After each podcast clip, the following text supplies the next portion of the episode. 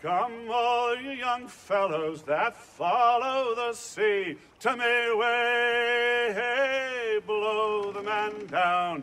Put a vent on your ears and listen to me. Give me some time to blow the man down on a New England isle in a good seaport town. To me, to me way, blow the man down. The fishing pays nicely if you don't drown. Give me some time to blow the man down. Where boys become greenhorns and greens become mates. To me way, hey, blow the man down. And if you ain't into fishing, hell, you're in the wrong place. Give me some time to blow the man down. To me way, Give me some time to blow the man down. Estamos começando mais um podcast Catching Up. Eu sou o Mário. E eu sou o Davi. E dessa vez a gente vai aqui tirar você dessa realidade triste que estamos todos vivendo para ouvir alguma coisa um pouquinho melhor, dicas do que fazer durante o feriado prolongado de São Paulo, se você for de São Paulo. Isso, coisas para coisas para assistir enquanto você estiver de bobeira e falar um pouquinho dos indicados ao Oscar. Isso. Como esse ano o Oscar está saindo tarde e quase todos os filmes estão em streaming, então deu para ver a maioria deles.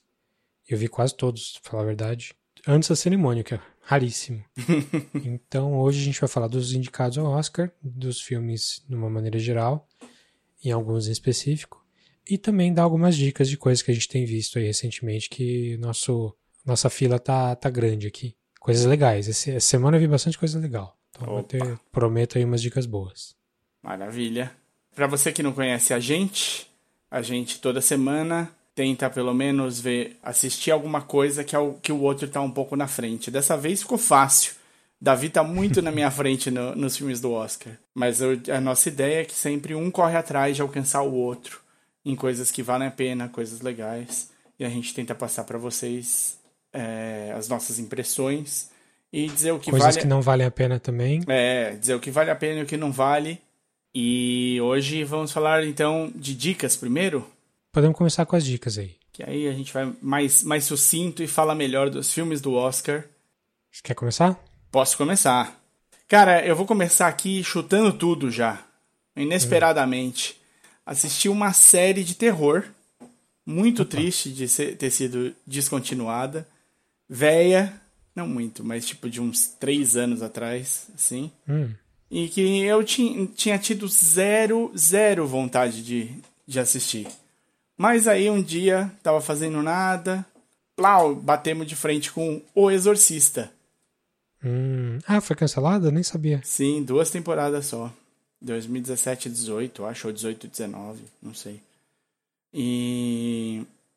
Cara, primeiro choque da série. Primeiríssimo, assim, primeira coisa que deu um choque. O personagem principal é um cara que era do RBD. Afonso Herrera. Quem reconheceu ele? A ou Marina. Não, Marina, eu não, Ah. eu não reconheceria ninguém do RBD. Mas falando de exorcista, né? Esquece o RBD. O- Então, quando começou, a Marina olhou e falou: Cara, esse cara era do RBD. Eu falei: Não pode ser. Cara, falando inglês, assim, claro, aquele sotaquezinho é, México, né? Um pouco de sotaque, mas, meu, super bem. E vou falar pra você, me convenceu 300%. Ele tá ótimo no papel. Ótimo. E pouco depois eu vi uma. Ele postou uma foto com o Lula. Falei, rapaz, o menino vai longe. Ah, foi esses O- dias, não foi? Foi, foi. Ah, então, então sei quem é. O parceiro dele é um padre velho e um padre novo, né? O exorcista. O parceiro dele é um cara que chama Ben Daniels, o ator. Você conhece? Não. Eu também não conhecia, apesar de achar que a cara dele é bem conhecida. Ele é uma versão um pouco mais acabada do Michael Fassbender. Mais acabada? Um pouquinho mais acabada que o Michael Fassbender. Oh. Hum, Olha, dá pra. e manda super bem. Tá, num- tá incrível no papel também. Isso eu posso falar com total tranquilidade. A série tá muito, muito bem de, de cast. Todos os personagens são críveis, todas as atuações estão bem. Dina Davis está na primeira temporada, são duas, as duas temporadas são casos diversos, né? Tinha espaço para muito mais coisa. É, eu tenho a impressão, a gente ficou com essa sensação que eles deram um passo talvez um pouquinho maior na, do que as pernas no na trama grande por trás. Hum. Tinha uma trama, tem tipo a trama do, do, do exorcismo, mas tem uma trama maior por trás. E eu, apesar de eu ter achado muito, muito interessante a trama por trás, talvez eles tenham corrido muito com ela. E isso acabou te, fazendo descontinuar. Mas é, da, é do FX, se eu não engano. Tá de parabéns, assim, a série tem momentos tensos, tem várias vezes você fica tipo, ok, não precisava estar tá ficando tão preocupado quanto eu tô com uma série assim. Eu acho que eu vou respirar um pouco, vou deixar passar. Então, mas vale a pena, assim, é bem, é super bem feitinha, tá super bem, bem Faz acabada. Ao, ao primeiro filme? Cara, não faz, assim, o primeiro filme eu acho que é um, um passo além, mas ele ele tá, ele entrelaça bem. Não é sem querer que é o Exorcista, assim. Tem, tem uma ligação com o primeiro filme e, e eu Se acho passa que no mesmo universo, tipo, as coisas do primeiro filme aconteceram. isso. Tem o livro da mulher lá, por exemplo. Tá. Isso é legal. Eu acho que eles souberam respeitar. É, tem coisa, tem atuações muito boas. A menina do primeiro do primeiro exorcismo aí, ó, show de bola. O menino também, pô, tem, tem várias tem várias sacadas boas, vale a E pena. é uma história, não é tipo cada episódio um exorcismo, nada a ver. É- Não, não, não. É, cada temporada é um exorcismo, vamos dizer assim. Mais ou menos. Tipo, eles fazem aquele primeiro exorcismo pra fazer o gancho e aí liga para pro exorcismo da temporada. Então você começa vendo um exorcismo que não é o que vai ser o principal da temporada, mas ele faz o gancho pra chegar lá e faz parte da jornada da curva de aprendizado do personagem ali. Sim. E a história acaba? É, não. Hum. Hum, essa é a única tristeza. Eu queria muito que tivessem, pelo menos. A sensação que deu é que é, é bem comum, né? Fizeram a série toda, puseram no ar, não deu certo, cancelaram. Ficaram esperando, vai ou não vai, vai ou não vai pra terceira. Não foi. E aí não deu tempo de fazer os episódios pra fechar. Fecha.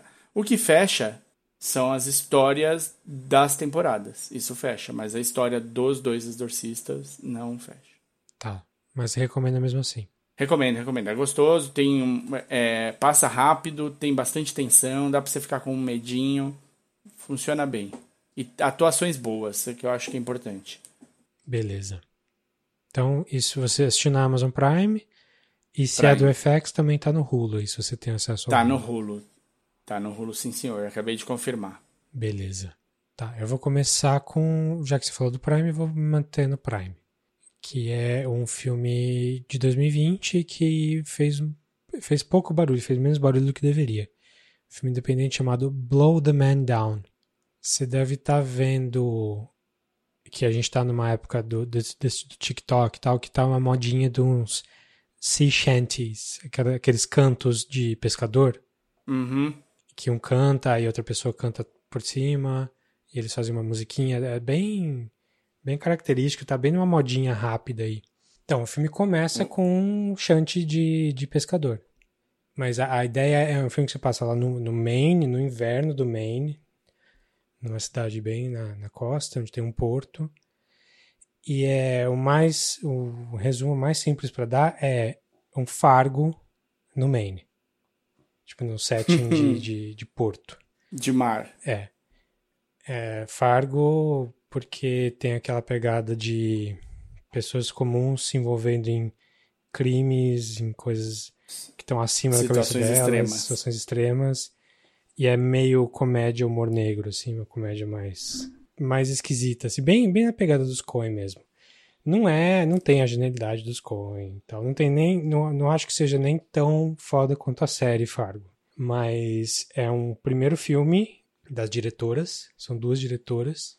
As protagonistas são duas mulheres, ah, quase todos os personagens são mulheres. É um filme muito bem, tipo, muito seguro de si, assim. É bom, é bom quando a gente vê um primeiro filme que é seguro de si, que tem uma abertura forte, que chama atenção, É, é ele tem o, o, seu humor, não é qualquer, não é um humor escrachado, mas é, ele é, tem aquela, aquele humor fino do, do, dos Coen, assim.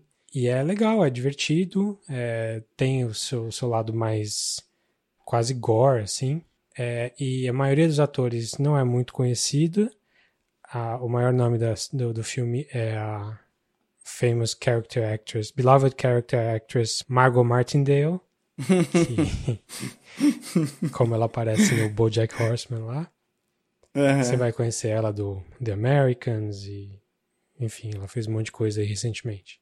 Então a história são duas meninas, assim, tipo, 17, 18 anos, irmãs que cuja mãe morre antes da abertura do filme, tipo, começa o filme elas, a mãe morreu, e elas se envolvem com com um crime ali na cidadezinha, e aí tem a polícia in, tentando investigar, só que a polícia são as pessoas da cidade mesmo, e tem a Margot Martindale é dona de um, um hotel que é um bordel da cidade. Hum. E é toda essa pegada dela se envolvendo com, com crime, com o quanto elas vão se atrapalhar, assim, para resolver. Hum. Mas é muito. A, a, fotografia do filme é super bonita. Acho que isso é o que mais chama atenção, assim. E o texto é bom, a, a atuação de todo mundo tá bem legal. Então eu recomendo bastante. Tá fácil de ver porque tá na Amazon Prime aí. Chama Blow the Man Down. Não sei se tem traduzido para português, mas recomendo bastante. Assim, fotografia super legal, texto bom, direção super segura e atuações muito boas também. Legal, tá anotado aqui. É uma, um filme que eu não tinha ouvido falar nada. Realmente, quando você falou saiu na. Não recebeu a atenção que merece, não é, recebeu. Eu vi algumas pessoas colocando em lista de melhores do ano, assim, não sei se chegou a, não, não entrou na minha, por exemplo. Mas ainda assim é bem, bem interessante. Interessante. Vou ficar de olho. Bom, o meu próximo é uma série nova da, que tá no Peacock, no Hulu e não sei se vai chegar em mais nenhum lugar. E eu não consigo te dizer se eu acho que eu devo indicar para a pessoa ver ou indicar para a pessoa não ver. Então eu vou falar dela e aí a pessoa, vocês que estiverem ouvindo, tirem suas próprias conclusões. a série chama The Breeze. The Breeze? Tipo, tipo é. estilhaços. É... Estilhaços, isso. Não é estilhaço, Você ouviu né? falar? É... Não. Não, não, nem ouvi falar. É, é, então, é uma série que foi feita, acho que só pro Peacock mesmo, tipo, dessas séries que eles queriam que fosse para chamar a atenção do, do streaming, uhum. né, do, do, site de streaming, porque é da é, é NBC, uhum, NBC, sim. né, que é o pavão. A NBC, ela começou esse, esse streaming dela e quis que tivesse coisas só para só para quem tivesse o aplicativo e tal. Muito parecido com o que, sei lá, Paramount vai começar a fazer, a CBS fez, né, antes de ser Paramount. Sim. Então, tipo, lá nos Estados Unidos, você, só, você assistiu o primeiro episódio de Discovery na TV e depois só podia assistir se fosse via o, o streaming da CBS, o CBS Plus, era isso? Chamava? Era CBS, CBS All Access e agora virou Paramount Plus, inclusive chegou no Brasil. Chegou no Brasil também. Eu não sei o quanto então, que eles têm da mesma programação original, mas também, não, também quero, não, sei, não quero pagar e... 20 reais por mês pra, pra isso, não. E eu não sei também como é que a gente. Que, que vai ficar, por exemplo, a situação do Discovery, né? A Discovery passava no CBS All Access, All Access lá nos Estados Unidos e aquilo passava no Netflix no dia seguinte. E a gente não sabe se agora com a Paramount Plus chegando no Brasil, sim, se vai ficar no o Discovery fica no, no Netflix como tava ou se vai pro Paramount Plus. Anyway, essa série The Breeze funciona da seguinte maneira: uma nave alienígena explode no espaço e o que chega aqui na Terra e ficam caindo pedacinhos da nave aqui na Terra. Hum. E aí uma força-tarefa conjunta da CIA com o MI6 fica tentando recolher esses pedaços, enquanto cria-se um mercado negro desses pedacinhos aí sendo vendidos a por milhão. E eles tentam impedir que isso aconteça e tentam pegar todos. Por quê? Porque esses pedaços criam situações bizarras onde eles caem. Então é tipo um Monster of the Week, por enquanto um pano de fundo já bem traçado cada pedaço faz umas coisas meio bizarras. Então, o primeiro pedaço você vê, ele aparece num hotel onde vai acontecer uma venda dele. Os caras fogem e escondem o pedaço para tipo pegarem depois. Ele tá dentro de uma caixinha, uma camareira acaba encontrando, ela pega a caixinha e o pedaço cai. Ela vai pegar o pedaço no chão, é puxada para baixo do pro, através do chão e cai no andar de baixo. Sempre que você encosta, você vira, fica intangível. Isso. E, e caiu no andar de baixo, virando patê. E assim começa o primeiro episódio. Mas tem um, um, um, outro debris em que ele fica clonando as pessoas que ficam perto desse, desse debris. Tem um outro pedaço que você. Tipo, cada pedaço faz, as coisas acontecem de um jeito diferente. Um pedaço traz de volta a pessoa, tipo, o pedaço se alimenta do grief, da, da, da tristeza profunda que a pessoa está sentindo por alguma coisa. E aí, tipo, ele, ele usa isso para recriar coisas para essa pessoa. Então, cada pedacinho tem uma. funciona de uma maneira diferente. E isso parece interessante. para você Parece ter um pano maior que você vai descobrir de alguma maneira o que aconteceu, por que, que aconteceu, como é que esses pedaços. Porque, né, para esses pedaços caírem aqui, uma nave precisou ser destruída. Que nave era essa? O que, que aconteceu para ela ser destruída? E o cacete a quatro. Qual que é o problema? O roteiro para os personagens é muito raso e óbvio.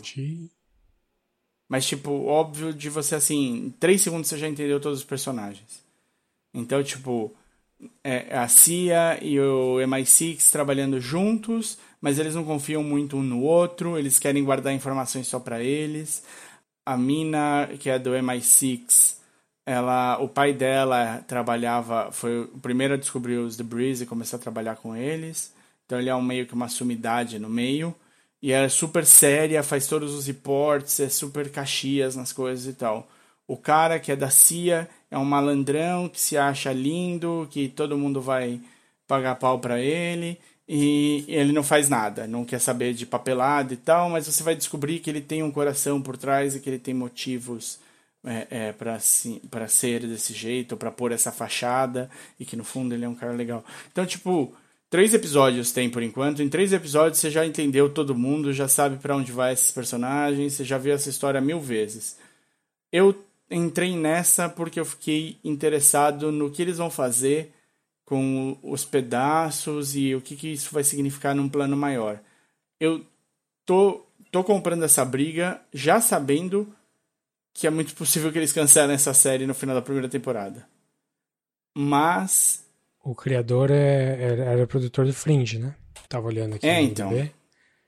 Você tem tava falando que tem um quê de Fringe, mas o Fringe pelo menos tinha personagens bons. Bons, super bons, porra. Mas então Debris, médio, talvez seja cancelado aí.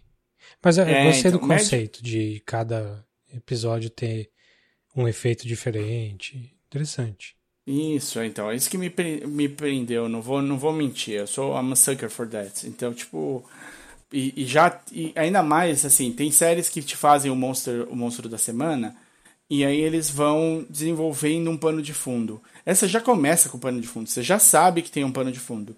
Mas tem um monstro da semana também. Isso para mim é interessante. Tipo, me, me prendeu um pouco na série. Por causa das, do, dos personagens, eu fiquei com uma sensação de sci-fi channel, assim, um Puts. pouco. Mas é bem produzido, os, tá, os efeitos são ótimos, tá tudo bonitinho. É realmente uma pena só. Se melhorar a química dos personagens, eu amino. Beleza. Então talvez Debris segunda temporada seja melhor. Se tiver. Vamos torcer. Vamos torcer. Tá, bom. Já que você falou de objetos caindo do céu na Terra e causando problemas, o meu próximo vai ser um filme exatamente sobre isso. Não. Mais do que um filme, é um documentário. Mais do que um documentário, é um documentário do Herzog. Werner Olha. Herzog fazendo o último, último filme dele é, pela Apple TV Plus. Que eu Olha. acabei assinando. Assinando não, né? Eu peguei um ano grátis aí. Estamos todos no ano grátis, é, vamos que vamos. Não sei se eu vou renovar, mas, mas vou aproveitar enquanto tá. É, o filme chama-se Fireball Visitors from Darker Worlds. É um documentário dele é, na sequência de outros que ele fez, tipo aquele Into the Inferno que tá na Netflix, que era sobre vulcões. Então ele tem vários tipos de documentário, né? Tem o mais social, tem o de coisas bizarras e tem o de natureza. E esse é um desses de natureza.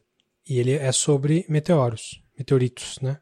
Sobre pedras que caem na Terra que vêm do espaço. E ele é ótimo, ótimo documentário, é bem bem do, do tipo do Herzog mesmo. Então tem o melhor do Herzog sendo misântropo, xingando a humanidade, falando que tudo é um lixo, mas ao mesmo tempo se encantando com a natureza e com as pessoas que se encantam com a natureza. Então, ele e um é um geólogo, ele, deixa eu ver.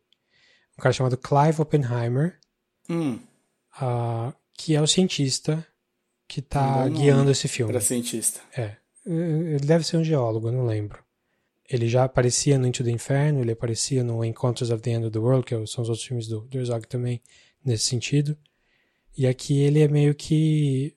Ele é co-diretor, inclusive, com o Herzog. Só que a câmera é do Herzog e é narrado pelo Herzog. Então eles vão no, pelo mundo inteiro visitando pessoa, visitando lugares onde tem meteoritos, onde então tem um lugar na Noruega que tem, ou na Suécia, não lembro, que tem tipo, uma arena de evento enorme, então tem um telhado muito grande. E tem um cara que é músico super famoso no país dele, que deu a louca e ele resolveu ser um cientista amador e resolveu andar com um imã por cima desse telhado, porque a gente é bombardeado por meteorito o tempo todo na Terra inteira. Só que a gente não consegue ver, porque é micrometeorito. Sim. É poeira, poeira de espaço. É, tipo, o meteorito, o meteorito já deve ser insignificante, quando entra na, na atmosfera, se desfaz. Né? Sim. Às vezes até chega grande, mas vira pó e tal. Enfim, ele, ele passa todo período lá com um imã naquele, na extensão toda daquele telhado, tipo, passeando assim. E ele pega os meteoritos mínimos, assim, microscópicos, ele leva para um cara que tira umas fotos macro bizarríssimas, maravilhosas, super alienígenas, assim, um super ultra macro, quase microscópico, e ele cataloga, documenta e tal.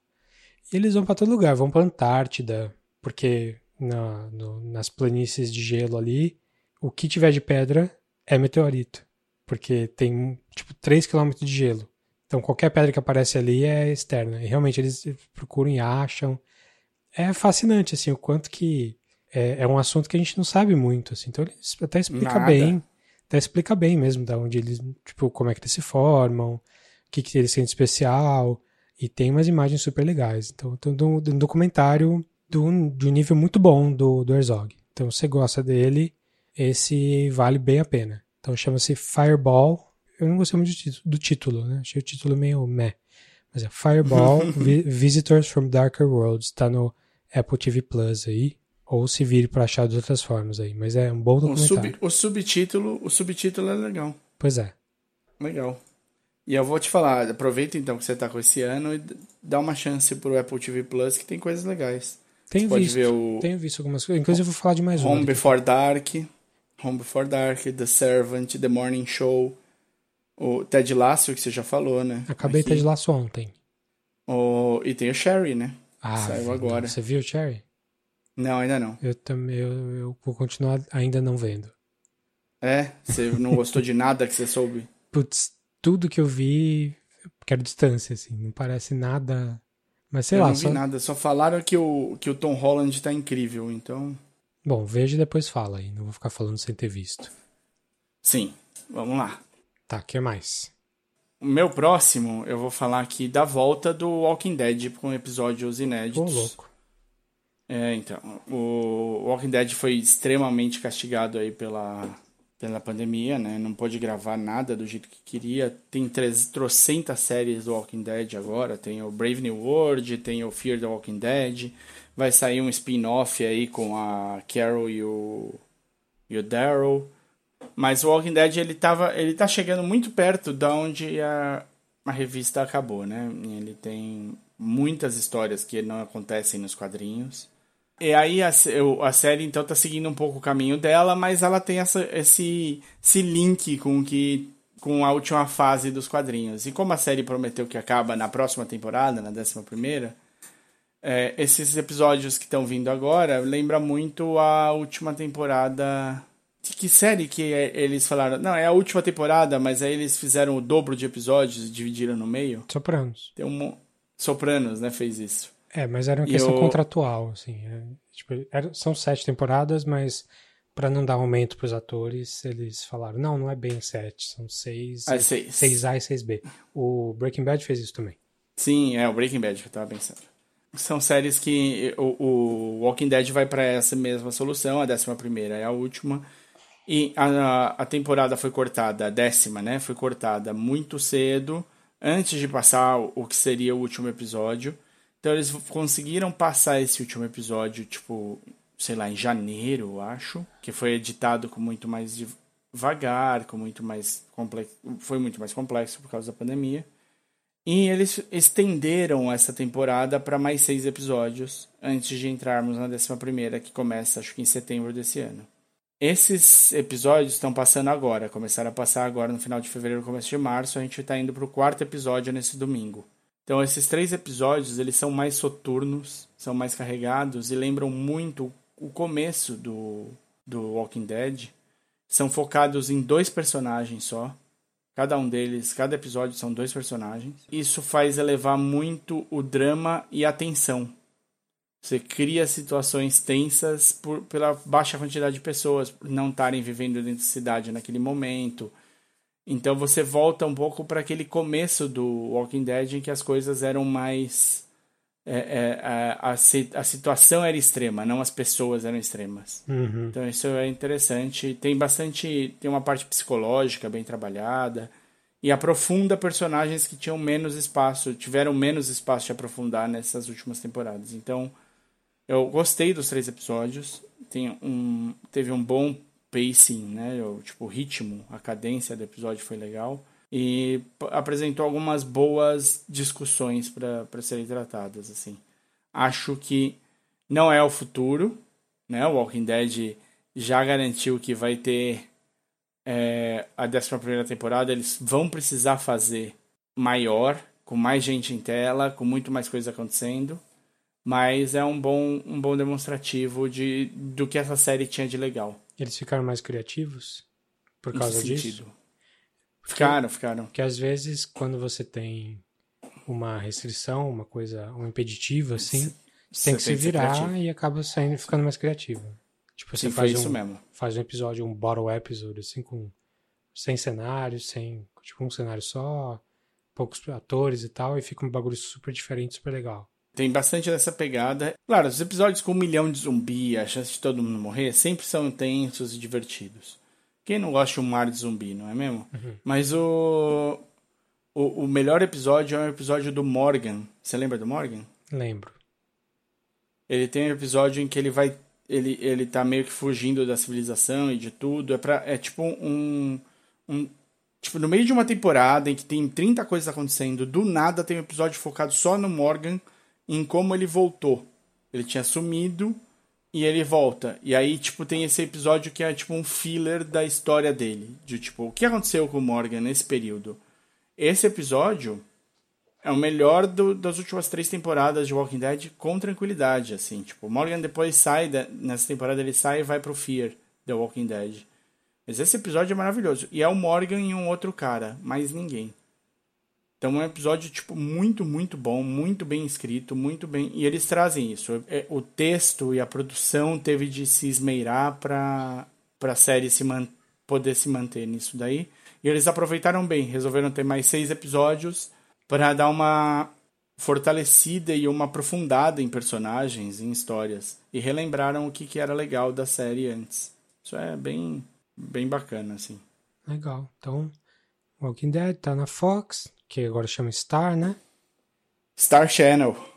E sei lá em quais, quais streamings aí que deve ter. Tá, eu vou continuar com o tema de morte aí, mas é, vou mudar totalmente de, de estilo. Hum, Ah, que é um filme que eu já tinha ouvido falar outras vezes, mas nunca tinha conseguido ver. Que é um filme romeno de 2005 chamado A Morte do Senhor Lazaresco.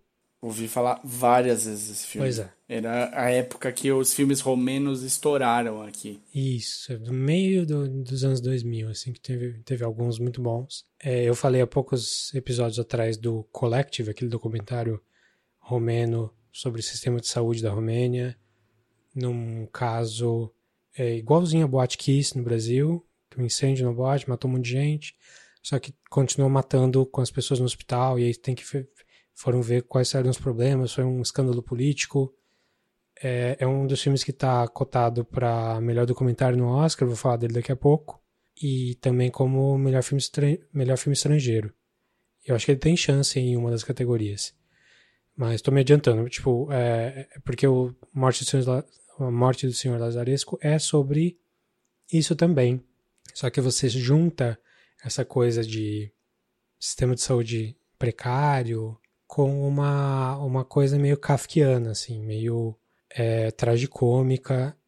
Tem gente que diz que é comédia, o filme não é bem uma comédia, mas ele é, é um filme bem diferente, assim, bem, bem realista, ele é muito realista.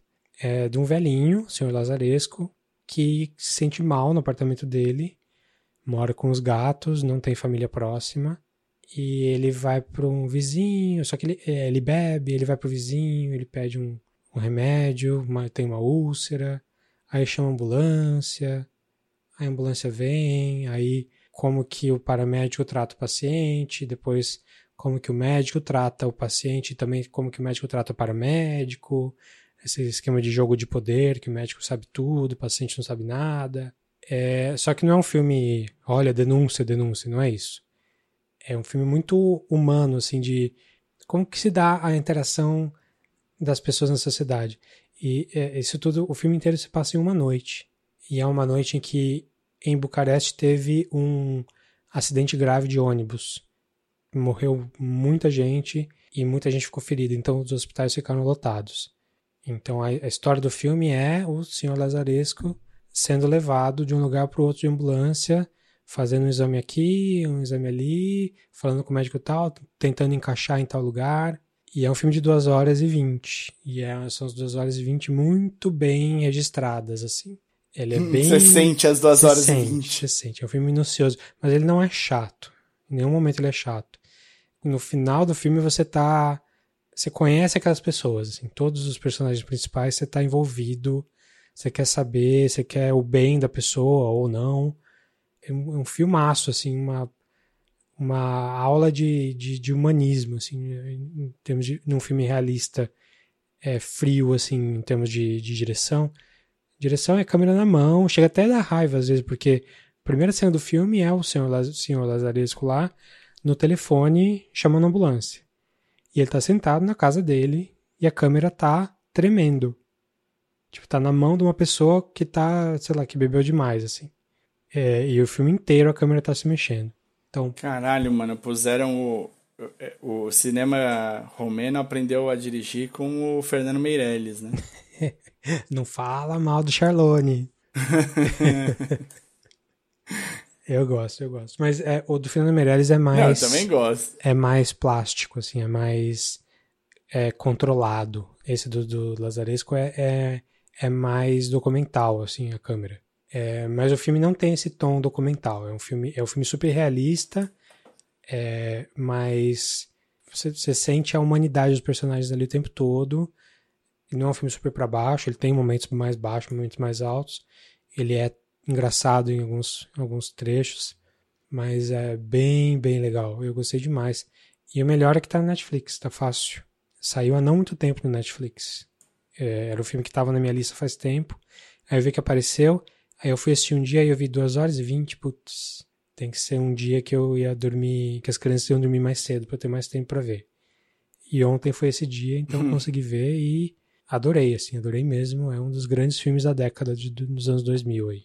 Talvez que entraria na, no meu ranking que a gente fez lá de, da década aqui no podcast. Mas é bom, bom demais, chama A Morte do Sr. Lazaresco, né? Em inglês é The Death of Mr. Lazaresco.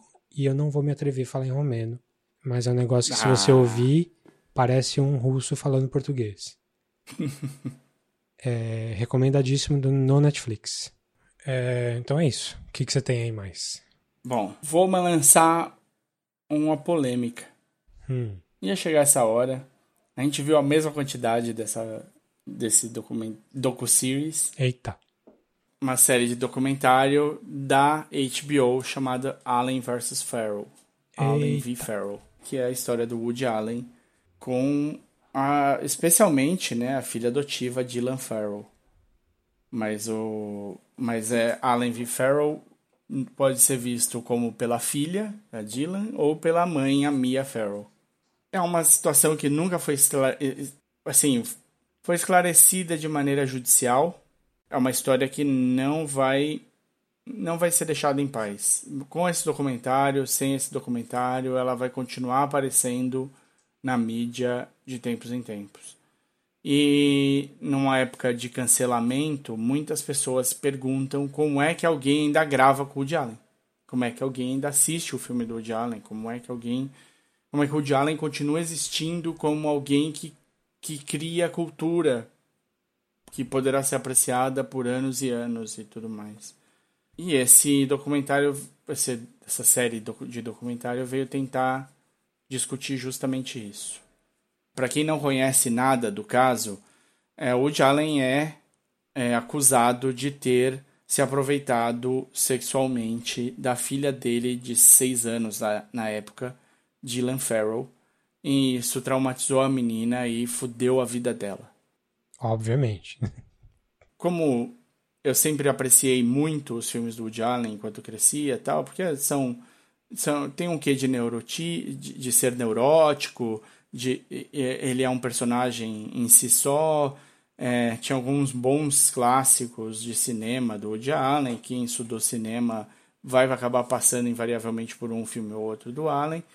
E essa história me interessou muito uma época. Eu falei, cara, como esse cara então continua livre? O que caralho aconteceu para ele não poder continuar fazendo filme, cara? Que, que absurdo, né? Que, que tá... E, e as pessoas ainda fazerem filme com ele, né? Se fosse, sei lá, só uma, uma turma restrita, mas cada vez ele tem atores diferentes, em, lugares diferentes. Barcelona chama ele para gravar, é, Londres chama ele para gravar, e isso tudo depois desse caso ter acontecido. Então, como, como né? E aí fui pesquisar, e, e tipo, a pesquisa é. Tipo, você tem milhares de lados nessa história. No fundo, o que eu achei de mídia na época levantava muitas questões da menina no, do vídeo da menina contando que ela tinha do que tinha acontecido com ela não ter sido aceito pela polícia porque foi muito dirigido, teve muitos cortes e tudo mais. Passava por, tipo, algumas das babás terem ido depor em favor do Woody Allen, falando que jamais isso poderia ter acontecido, que passaram que no máximo o Jalen teve cinco minutos, seis minutos com a menina sozinho, porque cada criança estava com uma babá no dia ou alguma coisa assim. Uma, uma, série de coisas que inocentaram o Allen ali. Então eu saí meio falando, olha, o cara se separou da minha Farrell, começou a namorar a Sunni. É errado, super. Ele já tinha mais de 40 anos, né? Nessa época, é, ele tinha mais de 40 anos e a Sunni eu achei que ela tinha 19 e o Davi acha que ela tem, tinha 17. A gente não foi checar quando começou, mas se fosse o que fosse, 17, pior ainda, um absurdo gigante. Um pulo aí, uma diferença de 20 e tantos anos tal. Uma coisa que a gente vê muito nos filmes do próprio Woody Allen. Né? Essa busca sempre do de um cara mais velho com uma menina sempre mais nova. Em quase todos os filmes do Woody Allen tem histórias assim. Tô errado? É isso mesmo. O, o exemplo mais clássico é Manhattan, mas não é o único e não é o único dos. Não tem nem, nem cinco nem seis. Tem mais de seis filmes dele com esse mesmo tema. Alguma coisa é, tem. não, bem mais. Até é, sem dúvida. O, a série explora um pouco os filmes que ele escreveu e não fez, que ele tem, tirou acesso ao acervo dele. E acharam mais um monte de exemplo disso o tempo todo. Tinha o homem mais velho, mulher mais nova, super mais nova, menina tipo, cada vez mais nova. Mas, enfim, é, é, a questão era que a Sony, além de ser jovem, era tinha problemas de relacionamento, porque ela foi adotada super tarde, ela tinha uma família super... Ela não teve uma família, as pessoas que cuidavam dela na, na Coreia eram violentas, não sei o quê. Então tem toda uma questão não só da idade no tipo de relacionamento que ele tem, que ela teve com o Allen. Sem dúvida, e, e assim, é, e to, todo o absurdo de se relacionar com a sua enteada. Anyway, o que a série fez para mim, que nada que eu tinha lido antes fez, foi me mostrar um lado bastante doentio do Woody Allen no trato com a Dylan. E isso, assim, olha, longe de mim pôr a mão no fogo por qualquer pessoa, mas se eu já não, não punha a mão antes, com a série eu ponho menos. Sim. Tô aqui eu tô aqui colocando que é uma série que não que, é, que não é imparcial, é uma série super parcial, ela tá vindo tentando mostrar uma coisa e eles vão até o fim tentando mostrar isso daí. Eles estão defendendo o ponto deles. É um ataque.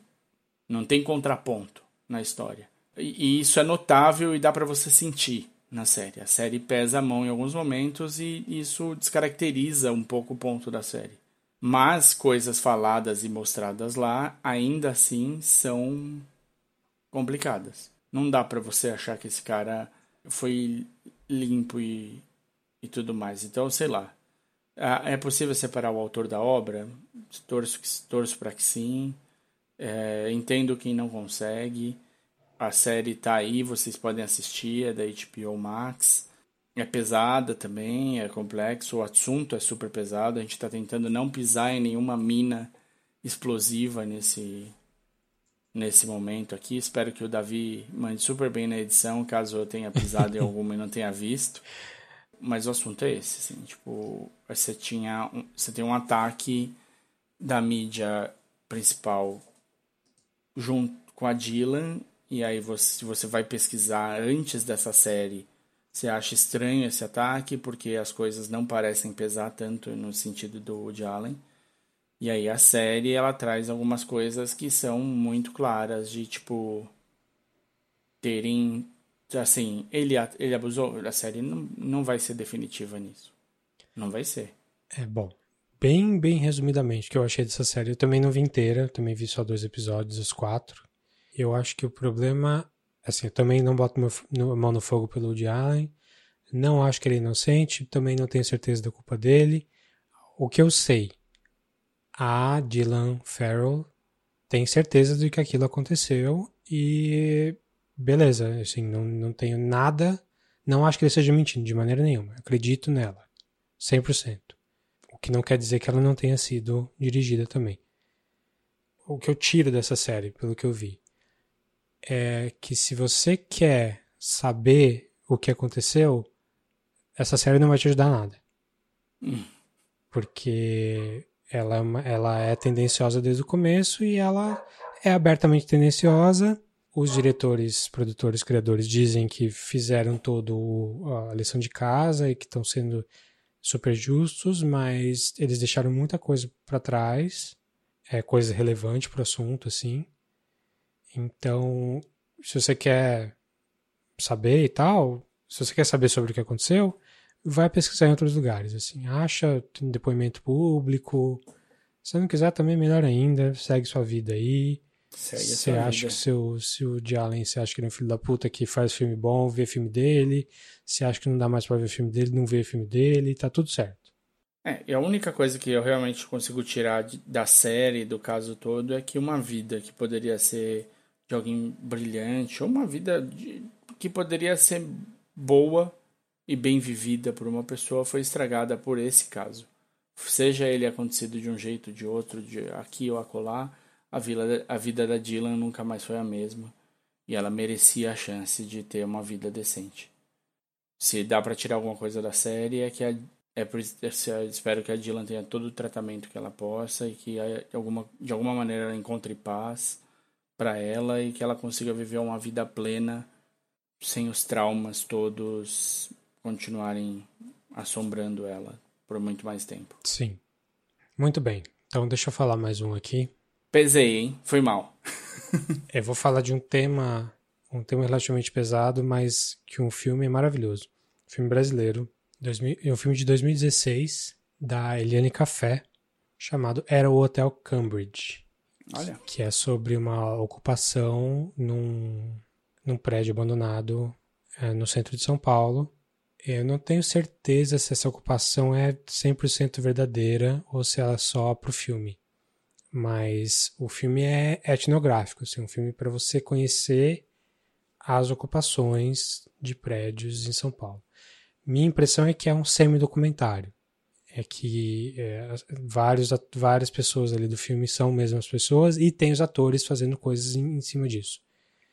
É um filme super interessante, super legal, que, que mostra a luta por moradia dessas pessoas, mas não de uma forma é, militante, assim, no sentido de vamos garantir nossos direitos e tal. É, é uma, é, é, é o filme está bem mostrando a vida das pessoas que estão que, que lá com, com leveza, com, é, com alegria. Tem o, os atores principais ali, que são atores, atores mesmo, José Dumont e a Sueli Franco, são dois super veteranos aí de cinema, TV, e eles interagem com gente que parece que é não ator e parece que gente que é, são realmente que trabalha nesse tipo de coisa mesmo, que vive nesse tipo de jeito, desse jeito.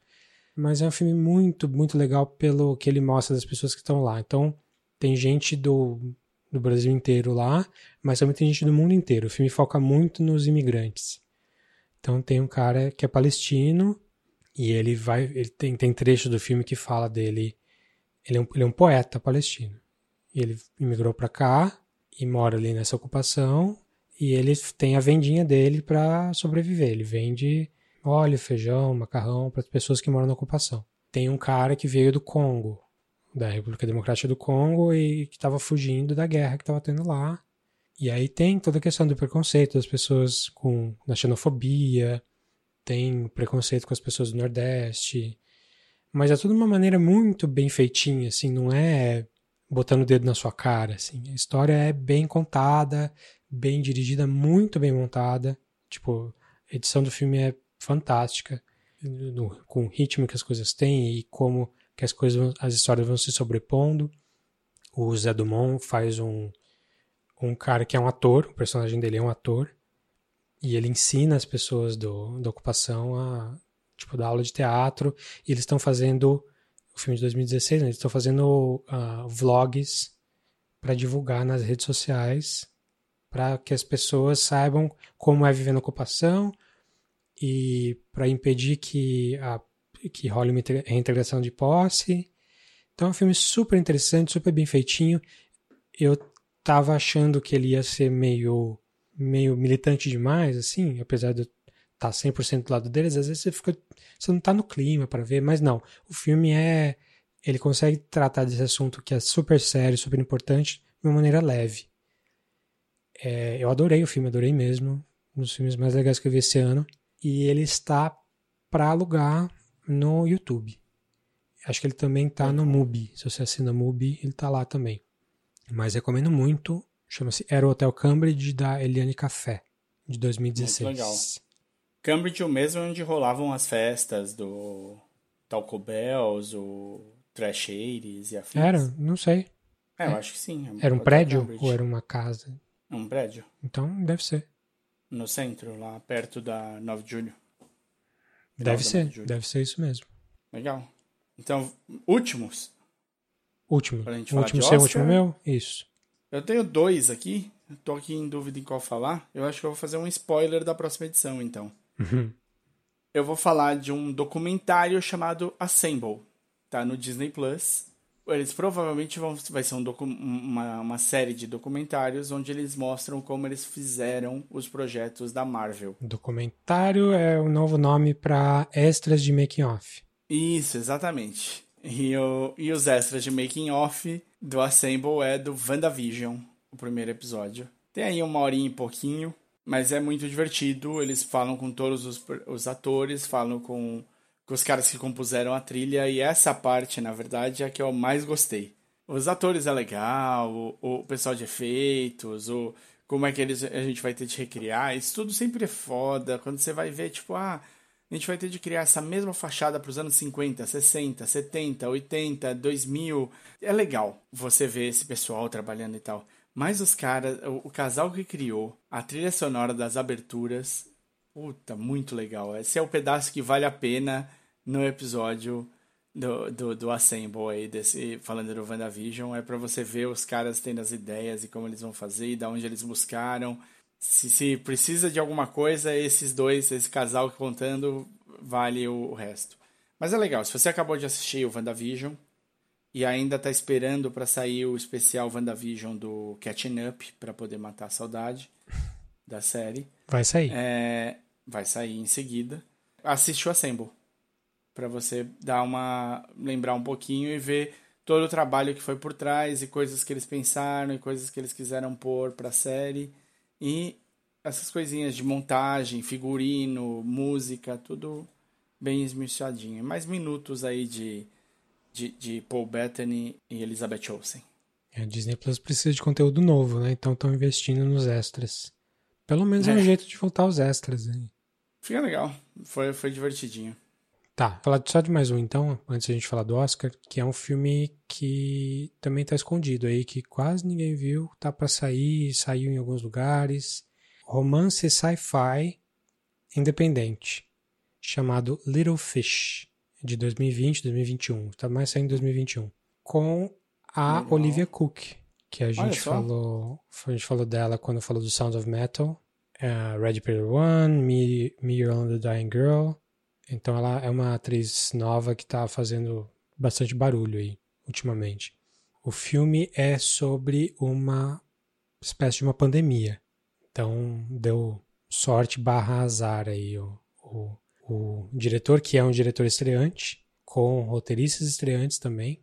Assim, estreante em, em longa, mas já fizeram outras coisas, outros projetos de TV, curta e tal. A ideia é um relacionamento, tipo, que acabaram de se conhecer, só que eles estão vivendo uma pandemia de uma doença tipo um Alzheimer on steroids, assim, um Alzheimer fudido. As pessoas esquecem de tudo e assim, a epidemia é uma pandemia mesmo, tipo no mundo inteiro, pessoas jovens estão começando a esquecer das coisas, esquecem que elas são, esquecem onde elas estão.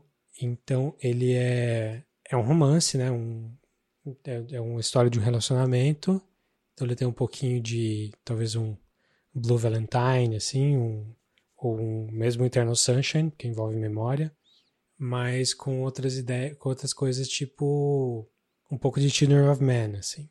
Tem uma pegada de coisas estão acontecendo no mundo e a gente precisa resolver, precisa descobrir como validar. Então pensa numa mistura de Eternal Sunshine, daquele. Como é que chama aquele do Adam Sandler e da Drew Barrymore? É 50 First Dates. Como é que é? 50 é como se fosse a primeira vez. Como se fosse a primeira vez, isso. Só que num, num clima mais independente, assim, com uma pegada um pouco Children Man também. Pedigree, assim, é super interessante. É um filme bonito, é um filme interessante. É, não é melhor do que nenhum. Bom, é melhor que Fifty First Dates, porque não é um grande filme, mas não é melhor que o Eternal Sunshine, não é melhor que o Children Man, não é melhor que um, uh, o Memento, assim, que tem um pouco também. Mas é uma história super interessante, contada fora de ordem, para você meio que se sentir um pouco nessa pegada de você não sabe muito o que está acontecendo como os personagens. É, mas eu recomendo. Dá uma olhada no pôster, o pôster é maravilhoso, assim, já é super bonito, super colorido, super interessante. O filme chama Little Fish, ele tá. não tá em streaming nenhum ainda, mas Eita. ele deve sair logo e ele tá para alugar uh, VOD, assim, Video on Demand. Mas eu recomendo. É Little Fish 2020, Poxa. o diretor é um cara chamado Chad Hartigan. Muito legal a ideia. Parece bom. Nunca não tinha ouvido falar também. Eu ouvi pouco, assim, mas o pouco que eu ouvi era muito bom. Aí eu fui atrás. Little Fish. Little Fish. Maravilha, o pôster é bonito mesmo. Vamos falar do Oscar, então, das indicações? Vamos falar do Oscar. Porque aí a gente ia falar dos filmes que eu, a gente viu alguns aí, ou quase todos. Muito bem, então, ano passado, a Academia chamou o maior número de gente não americana, não padrão Hollywood na história, assim, na, dos votantes. Chamou para academia. Isso, isso se refletiu um pouco nas escolhas desse ano. Claro que tem a questão da pandemia, que teve menos blockbuster, teve quase nenhum blockbuster saindo. Mas, por outro lado, blockbuster geralmente também não ganha muito Oscar. Não, não é chega lá. É. É. Eu a não, não ser sei. que seja um blockbuster do Scorsese, assim. É. Pois é. Que nesse caso, nesse ano teve o blockbuster do Scorsese em termos foi o Mank, né? Que foi o blockbuster do David Fincher. Sim. É, que tá Mas lá. um blockbuster em preto e branco. É, então. Esse filme mais ousado, assim. Tem, tem que ser um pouquinho. Ou Oscar bait, assim, com, com os temas que o Oscar gosta. Tipo, vamos falar de cinema. Vamos pegar uma. Vamos fazer uma transformação no ator. Ou vamos falar de uma, uma conquista social. Então você tem, tem os filmes que você sabe que são Oscar bait, né? Desse sou meta. O, o, o Mank é totalmente meta, né? É um filme Sim. falando de um filme Pois é. sobre um roteiro de um filme. Pois é. É, primeiro, você, você se surpreendeu, assim, com a lista ou não? Eu fiquei. estranhei, mas é um filme que eu ainda não tive chance de assistir. Vou assistir essa semana. Qual? One Night in Miami. Eu Sim. esperava mais coisa pra ele. É. Principalmente a direção, né?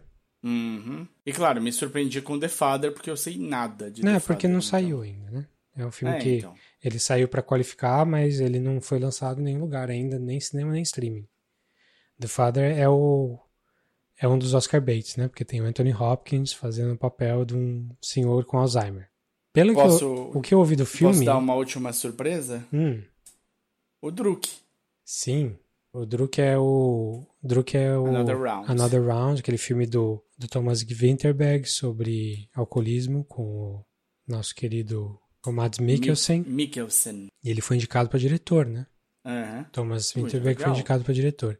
Tem agora foi pela primeira vez na história tem duas mulheres indicadas à direção, que é a Chloe, Isso. Chloe Zhao do Nomadland e a Emerald Fennell do Promising Young Woman. Hum, E aí ficam falando, é, tiraram, a Emerald Fennell tirou a vaga da Regina King, da outra mulher e tal. É, mas eu acho que quem tirou a vaga dela foi mais o Thomas Winterberg, assim, eu- foi o que menos eu acharia que estaria nessa lista, assim. É, Não porque o filme seja ruim, mas da porque o lista. filme não fez muito barulho, assim. Sim. Mas Se tirar- esse... Agora, se tira o David Fincher e põe a Regina King, é uma loucura essa lista de diretores. Sim, o Vira único... Sim, o único padrãozão aí é o Fincher, né? Na lista de direção. Sim. Mas é, na direção tem isso. Acho que o maior, maior esnobada desse, dessa, desse Oscar é o da Five Bloods, do Spike Lee, né? Sim. Não tivemos. Nada, né? É, Nada. teve melhor música. Que, Porra, só pra dizer que eles viram o filme. é. E assim, A ele, gente viu e não gostou. É isso faltou falar. e assim, ele não tá na lista de melhor, melhor diretor, hum, beleza, porque ele, tá, ele ganhou faz dois anos, tá bom. Dois, três anos, não lembro. E ele Uhum. concorreu ano passado também, né? É, agora, não tá na lista de melhor ator coadjuvante não ter o Delroy Lindo do, da Fire Bloods, eu achei. Essa foi uma esnobada feia, assim. É um cara que merecia estar na Feia. lista. Então esse é o mais que mais aparece, assim. O da Five Bloods é, é um que deveria estar em mais coisas. Tem outros que eu já esperava, assim, que são os meus filmes preferidos do ano, assim, tipo, o I'm Thinking of Ending Things, tava beleza. Se fosse aparecer, ia aparecer em roteiro ou em algum ator coadjuvante, assim, nada, zero, zero. Beleza. First Call foi outra esnobada, assim, que podia ter aparecido em algum lugar aí, podia ser roteiro também, ou alguma categoria técnica, teve zero. Falando... Posso, posso perguntar uma coisa? Hum, Aqui é, é uma coisa que eu fiquei meio puto. hum. Eu ia zoar Tenet e tal, porque, né, todo esse dinheiro usado pra não aparecer nem em, em, sei lá, efeitos especiais, sei lá, se apareceu. Apareceu, Apareceu lá, efeitos especiais. Apareceu Tenet. Duas Mas não apareceu indicações. em edição. Não apareceu em edição. Ah, mas se aparecesse E, em né, edição, cara eu ia, ter- eu ia. Se aparecesse em edição, eu ia lá em Los Angeles dar um tapa em cada um que votou por esse filme em edição. Mas o editor deve ter suado sangue por causa desse filho da puta. Sim, mas o o filme é a melhor edição ou é o, o melhor trabalho do editor? Não, é pi- pior uma- que isso é uma, uma questão. É que É uma questão. é sim. uma questão que, que eu já tive com outros montadores, assim, que é você tá fazendo, você tá dando prêmio pra o filme com a melhor edição ou com o filme com a maior edição? Ou com o filme Sim, que o cara... o cara suou mais pra fazer. Não é Sim. sobre isso.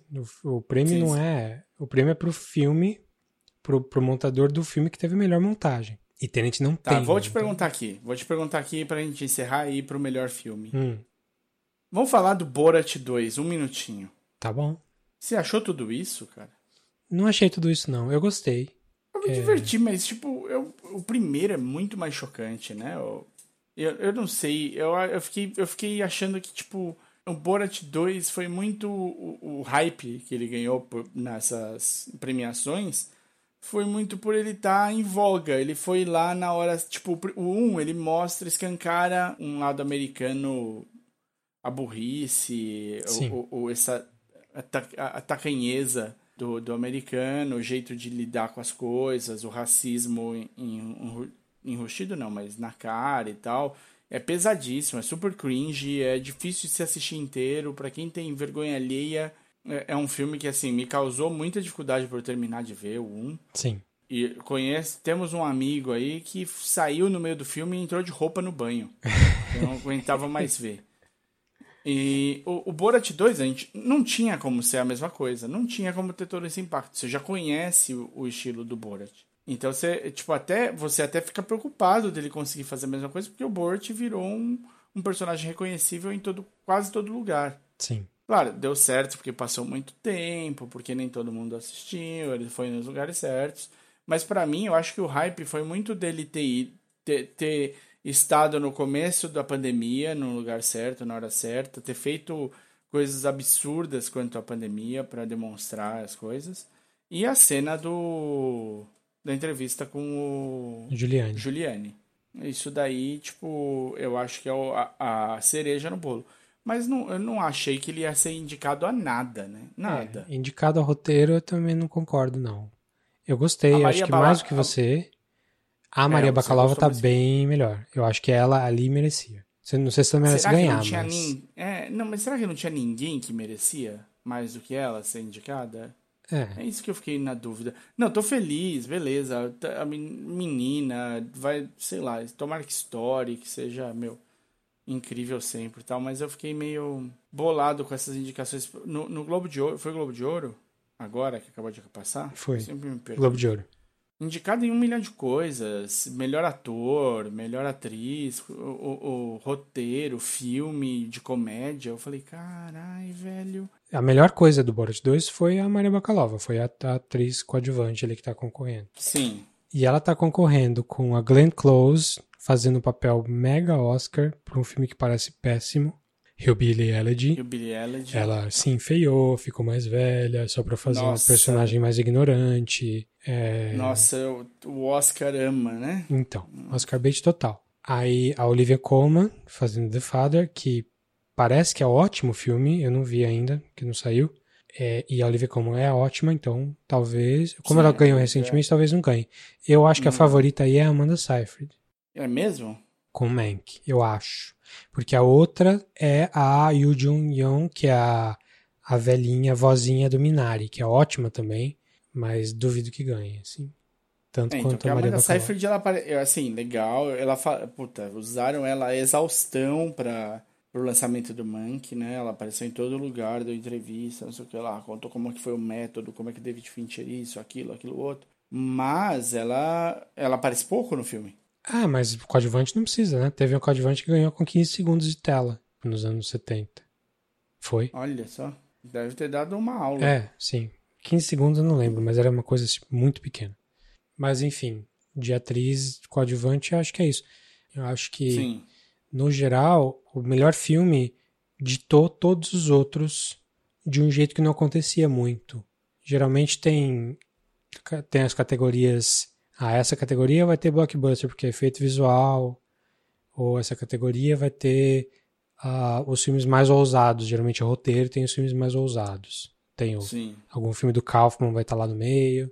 Sim. Dessa vez eu achei tudo muito calcado na, na, no melhor filme, melhor diretor. São os mesmos filmes que aparecem muitas vezes.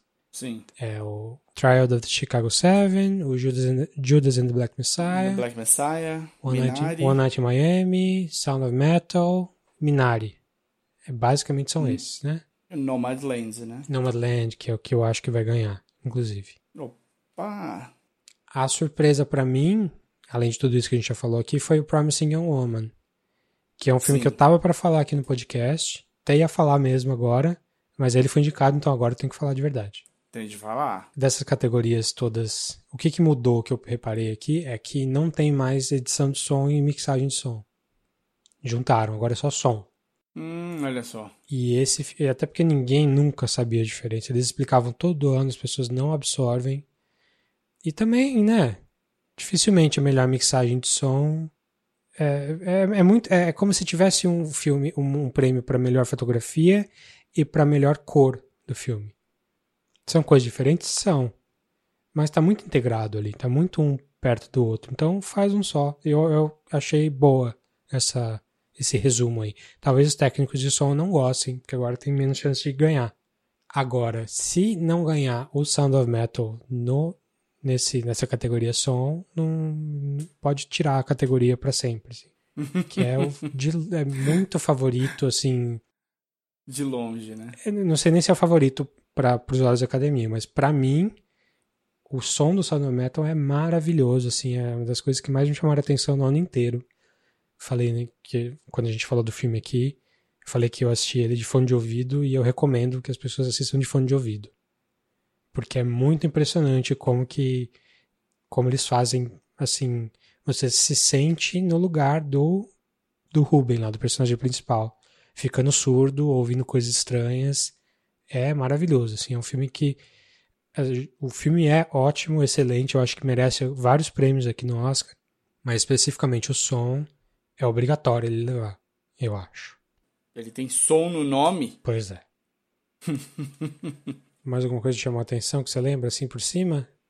Eu achei, eu, assim, eu, lógico que eu sabia que ia ter a indicação para melhor atriz da. Tem a Viola Davis, a Andrew Day com da Billie Holiday. Andrew Day, é, é do Billie Holiday, mas eu achei que talvez ela o, o The United States v Billie Holiday fosse ser, ter mais indicações, não teve. Você viu? Eu não vi. Eu, eu vi o começo, eu pus para passar para eu lembrar de ver e aí acabei ficando preso e acabei assistindo 15 minutinhos só, mas eu não vou não é um desses filmes que eu não posso assistir sozinho, que a Marina hum. quer ver comigo. Sim. Não, então, essa categoria de preso. atriz aí, para mim, tá no papo da, da McDormand, da Frances McDormand. É, Nomadlands, né? Tá foda. Tá com cara de Oscar bait também, um pouco. Assim, atuação, um assim, atuação muito, muito boa, merecida. Acho ok ganhar, não tem problema com isso não. Não Mas seria interessante se a Carrie Mulligan ganhasse pela Promising Young Woman, viu? É. E, mas Andra Day ganhou, né, no, no Globo de Ouro, mas era dividido, né? Era dividido em comédia e musical uhum. e, e drama, né? Ator, temos uma questão aí que temos dois atores coadjuvantes. O Judas and the Black Messiah não tem ator principal nesse sentido aqui. Porque o Daniel, Daniel Kaluuya e Lucky Stanfield estão como ator coadjuvante. concorrendo consigo com, um, com eles mesmos como ator, atores coadjuvantes, apesar de serem os dois principais do filme. Eu gosto dos dois, inclusive, mas eu torço muito para o Paul Race do Sound of Metal. Ele, ele, o ator mesmo, ele teve pais, ele tem pais surdos, ele foi criado falando língua de sinais desde bebê e tal. E ele faz um papel maravilhoso no Sound Metal, assim, incrível mesmo, incrível como esse cara tava, não tava fazendo sucesso antes. É um achado, assim. O cara é muito, muito bom, personagem muito bom, atuação maravilhosa. Apesar de todo mundo estar tá bem ali, até o Sacha Baron Cohen pelo Trial Chicago 7, eu acho que dessa lista eu gostaria muito que ganhasse esse cara. Paul Race, do Sound of Metal. Vamos ver, eu não, não vi o Sound of Metal. Não vi ainda One Night in Miami, eu acho, mas eu adoro o Leslie Odom Jr. Sim. Sei do que ele é capaz. Agora, os outros três, para mim também, se entregar para qualquer um desses três, eu não fico triste, não. Os Sim. três, os dois do Judas and the Black Messiah estão ótimos. O Sacha Baron Cohen, tipo, é maravilhoso que ele tenha feito sair do The Trial of Chicago 7 no mesmo ano que saiu o Borat 2. Sim. É maravilhoso você poder assistir ele nos dois e falar, que isso? Pois é. Mais alguma coisa? O que mais que chamou a atenção aqui? A gente tem uma barbada no melhor filme internacional ou não? Não sei não, porque... Você gosta muito do Collective. Gosto sei. muito do Collective, mas tem Another Round e o Collective também está concorrendo a, a, documentário. Então é aquela história, hum. pode dividir o voto, ele pode não ganhar nenhum. Pode mesmo. E também tem a questão de que nem todo mundo assiste um filme desse, um documentário desse. Então, para mim a barbada era o, o Druk, já que ele está concorrendo a melhor diretor. É possível. Eu não, não vi os outros três. Eu não vi o Better Days de Hong Kong, não vi o Man Who Sold His Skin, da Tunísia, e não vi o Covades aí, da, da Bósnia. Então não sei dizer. Mas vai, acho que o Another Round tem mais chance que o Collective. E talvez o Collective tenha mais chance como documentário. É, eu acho que o, o, o Better Days é um, um, crime, é um filme de crime romântico. Então não sei. Pode ser, mas acho que perde em, tamanho aí, não sei. É. Bom, melhores filmes. The Father, que a gente não viu. Não vimos. Não saiu ainda. Judas and the Black, Judas and the Black Messiah. O que, que você achou? Judas and Black Messiah é um dos, foi o primeiro filme da Warner que saiu no cinema e ao mesmo tempo saiu na HBO. Na HBO Now, né? E é um filme bem político. HBO Max. HBO Max, isso. Filme bem político, história real. Se você viu o Chicago 7, tem o. A história se cruza. As histórias se cruzam, porque o personagem que é o líder do Black Panther, dos Black Panthers, vai lá defender um dos caras do Black Panther que tá no julgamento.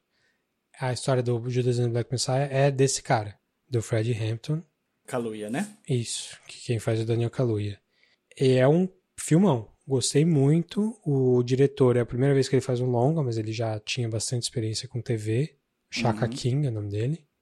Não Não tem um nome forte pra caramba, Sim, né? o cara, cara- ia, ia ficar famoso de qualquer jeito. É, o cara é bem ativista, bem. Assim. Filme, filme feito por gente que sabe o que tá fazendo, assim. E sabe. E eu, quando eu comecei a ver, eu pensei, nossa, esse é o melhor filme do Spike Lee sem ser dirigido pelo Spike Lee.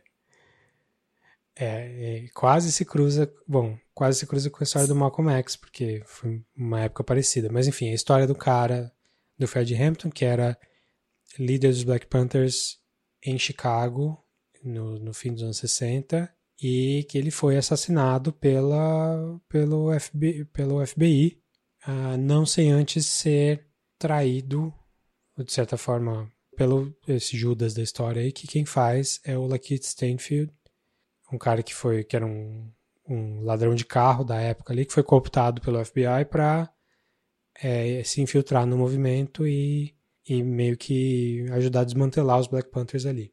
E é um filme muito, muito bem feito, assim, com atuações maravilhosas de todo mundo, é, com uma história interessante, assim, porque é, é bem na mesma pegada do o assassinato do. Como é que é? O assassinato de Jesse James pelo covarde Robert Ford.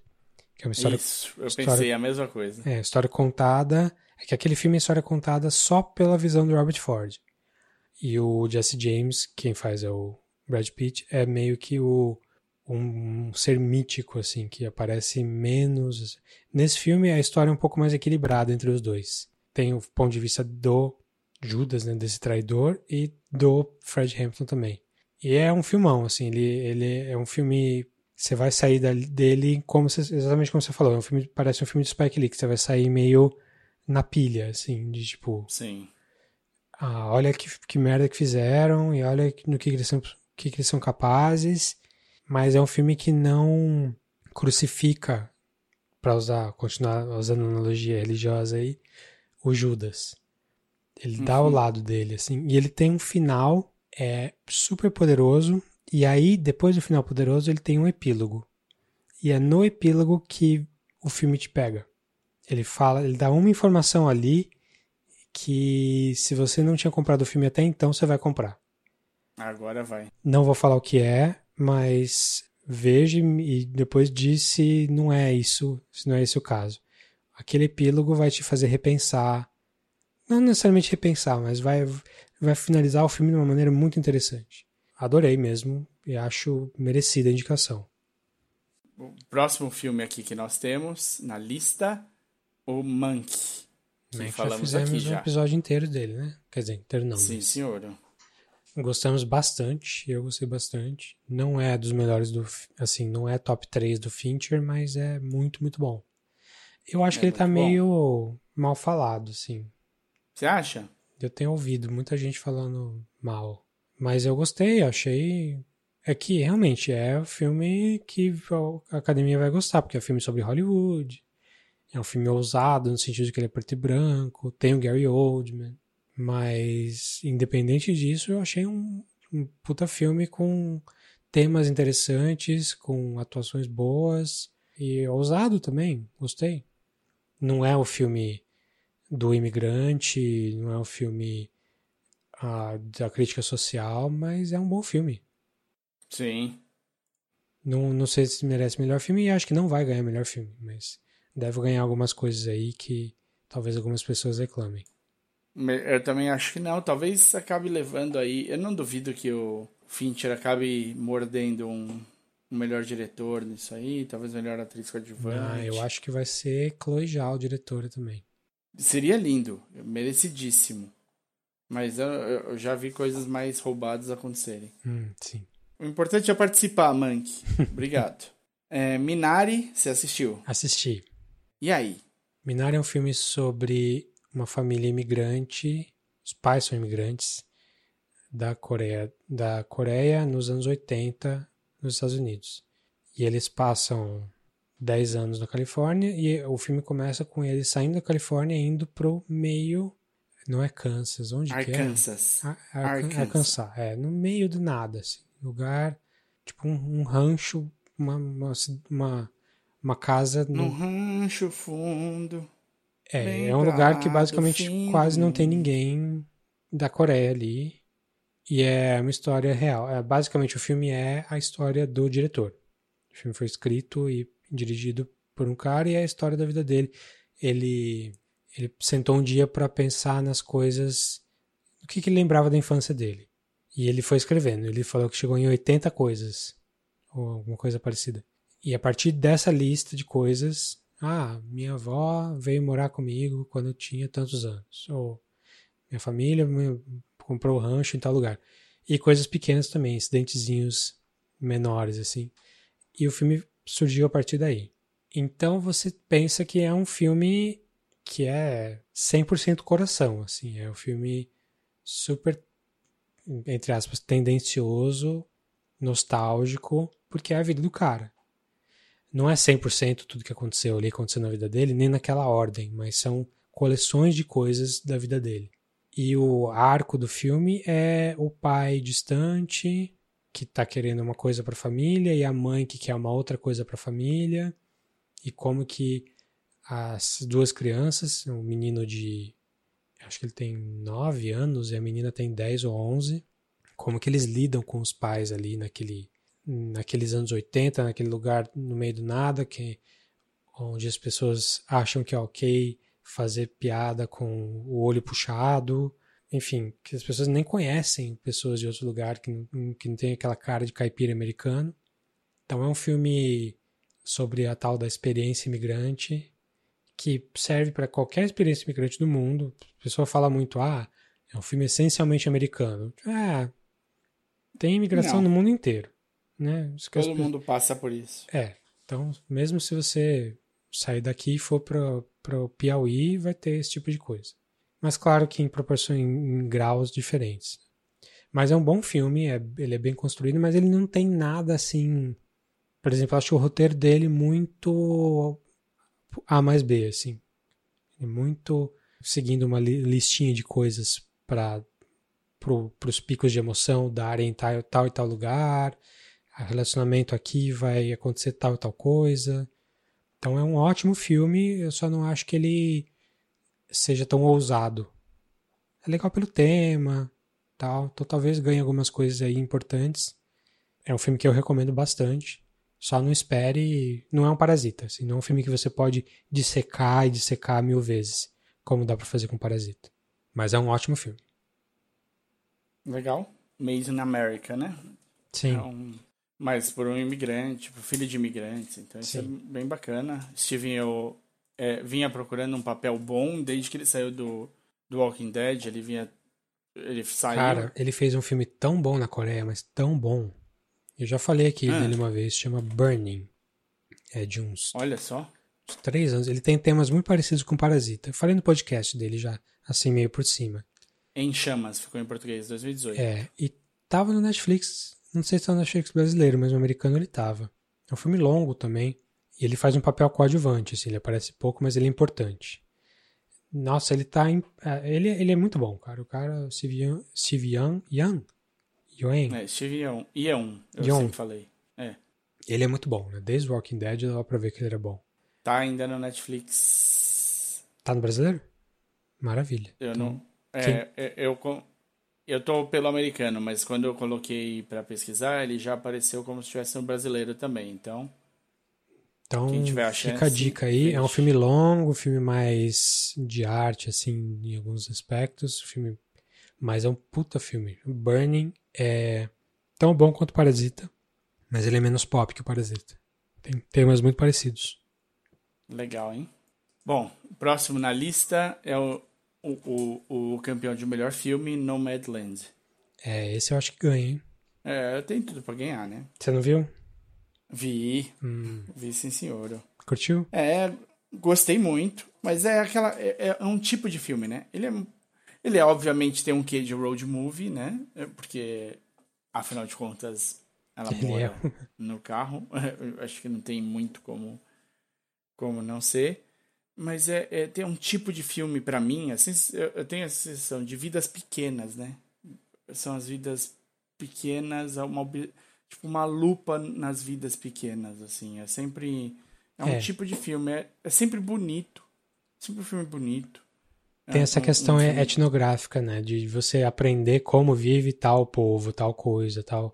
sociedade, tal cultura. Né? Isso é uma subcultura de pessoas Uhum. que não necessariamente querem viver num lugar só e, e tem essa cultura do motorhome que fica especialmente no oeste americano e eles não têm casa. Eles trabalham um pouquinho aqui, um pouquinho ali, trabalhinhos bem de faxineiro numa empresa, de cozinheiro no fast food, de Amazon aí, colheita, Amazon, a Amazon aí ganhando um, um, um jabá. um merchan, um É. jabá gratuito. Cara, é um filme bonito. A Frances tá incrível, né? Como sempre. Difícil ver essa, essa mulher ruim. Sim, desde Fargo. Ah, quer dizer, desde o Blood Simple, né? Acho que até antes. É, é, antes ela é sempre maravilhosa. Dizer que ela carrega o filme nas costas é ridículo, porque ela é o filme. Sim, Esses filmes sobre essas vidas pequenas são sempre muito bonitos. A fotografia costuma ser sempre incrível também. sim. É aquele filme que te deixa contemplativo, né? É, ele é Eu um não- filme que ele, ele fica andando ali na beirinha perigosa, porque ele periga muito em deusar um certo tipo de. de em deusar o personagem. Uhum. De que. De roman, não, em deusar. De romantizar aquele estilo de vida. Ele fica entre criticar e romantizar. E é, é muito difícil você saber equilibrar essas duas coisas. Porque tem o lado negativo de você ser um nômade, que é você não ter laços com as pessoas, você não conseguir criar laços permanentes, ou você rejeitar a sociedade. E aí o, o filme fica naquela de tipo, será que isso é, tem que ser mostrado como uma coisa desejável ou não, ou é uma coisa a ser criticada? E eu acho que o filme consegue, assim, ele, ele não é Ele super deixa o debate vivo. é, ele não é super frio de tipo, só vou mostrar os fatos, porque não é um filme factual, né? É uma ficção. Mas ele fica bem entre essa, essa romantização e crítica é, de uma maneira bem interessante. Assim, acho que é, é um filme delicado. É, o um outro filme filme, delicado. o outro filme dela, dessa diretora Chloe Zhao, que é chinesa, mas ela estudou em Londres, estudou, se não me engano, em Londres, e nos Estados Unidos há bastante tempo. O outro filme dela também é sobre essa, essa região, que é um filme chamado The Rider, ou Cowboy, assim, o, o vaqueiro. Também ele é um filme que mistura um pouco mais documentário também, mas ele também é sobre um cara que rejeita as coisas da sociedade. É sobre um peão de boiadeiro que sofreu um acidente, super pobre, super pobre. Só tem um ranchinho ali com um cavalo. E ele, ele só que ele é muito bom peão né, no- nos rodeios. E ele sofre um acidente sério, uma deformação na cabeça e tal, porque é sempre perigoso, né? Você ser peão de rodeio Claro. e ele precisa ficar é, naquela. Como é que ele vai viver a partir de agora, já que ele não pode mais montar. O médico falou que não pode, mas ele não segue a orientação do médico. Então fica essa história de vamos romantizar o cara que tá indo contra as regras, mesmo que ele esteja se fudendo e fodendo todo mundo em volta dele. Uhum. O Nomadland tem isso, mas é mais equilibrado. É, eu acho, eu acho que o Nomadland se resolve muito bem na, nas duas sequências, né? Ela com na casa da irmã, ela com a irmã e os dois lá discutindo, E aí depois ela com a irmã conversando. Então, eu acho que foram. Você tem os, um pouco do, do, das sensações traduzidas, eu acho, postas É. em palavra. É, tem uma conversa que ela tem, não é com ela, mas é, tem uma conversa que ela tem no final do filme que eu achei que foi a pior coisa do filme. Por, um pouco por causa disso, porque é a hora que ela tá explicando todas as intenções dela, que estavam Uhum. já estavam no filme e não precisava ser explicada. Não, era desnecessária. Mas é um ótimo filme, é bem contemplativo, como você falou, é bem bonito, é interessante e ele trata o personagem de uma maneira justa. Vai ganhar o melhor filme. Eu acho que vai. O- Eu também acho. Promising Young, Young Woman, Davi, que só você viu. Só eu vi. É, é bem interessante, cara. É um filme. Onde você viu, inclusive? Eu acho que eu baixei, mas acho que ele tá no Hulu agora. Saiu agora. Opa. Promising Young Woman. Vou olhar agora já. É Direção da Emerald Fennel, que. um Carrie Mulligan. Então, se você pegar, pensa aí na sua joia preferida e no seu tempero preferido, junta os dois e você pode dirigir o próximo Promising Young Woman. Olha só. Então, sei lá, Obsidiana, Tomilho. Tomilho Obsidiano. Bom, Emerald Fennel é uma diretora inglesa, primeiro longa dela, eu acho, mas ela dirigiu TV e ela é atriz também. Ela faz o The Ela é Crown. atriz. Eu- ela, fez, ela tinha dirigido um, um curta só antes. A ideia do filme é bem interessante. É a Carrie Mulligan faz uma uma mulher que quer se vingar. Que é difícil falar, eu não, eu não vou falar porque tem questão de spoiler, mas vou falar bem por cima. A ideia é ela quer, ela sofreu, na verdade a amiga dela sofreu um abuso sexual e acabou se matando. E ela meio que vai pra festas, ela meio que parou a vida dela, ela estudava medicina na faculdade, largou tudo para ter um empreguinho vagabundo num café e morar com os pais. E ela sai à noite toda produzida para se fingir de bêbada, bem bêbada, para os homens chegarem nela e quererem levar ela para casa e você não sabe o que acontece quando ela confronta eles na, na casa deles. Hum. O ponto de partida do filme é esse. Mas ele é um filme que vai bem, bem além disso. Assim, é um filme que é, ele é um filme mais emotivo, mais não é um rape revenge movie, não é um filme sobre vingança de sopro. Ele vai mais além, é um pouco de, de difícil dizer sem, sem, sem achar que tá dando spoiler.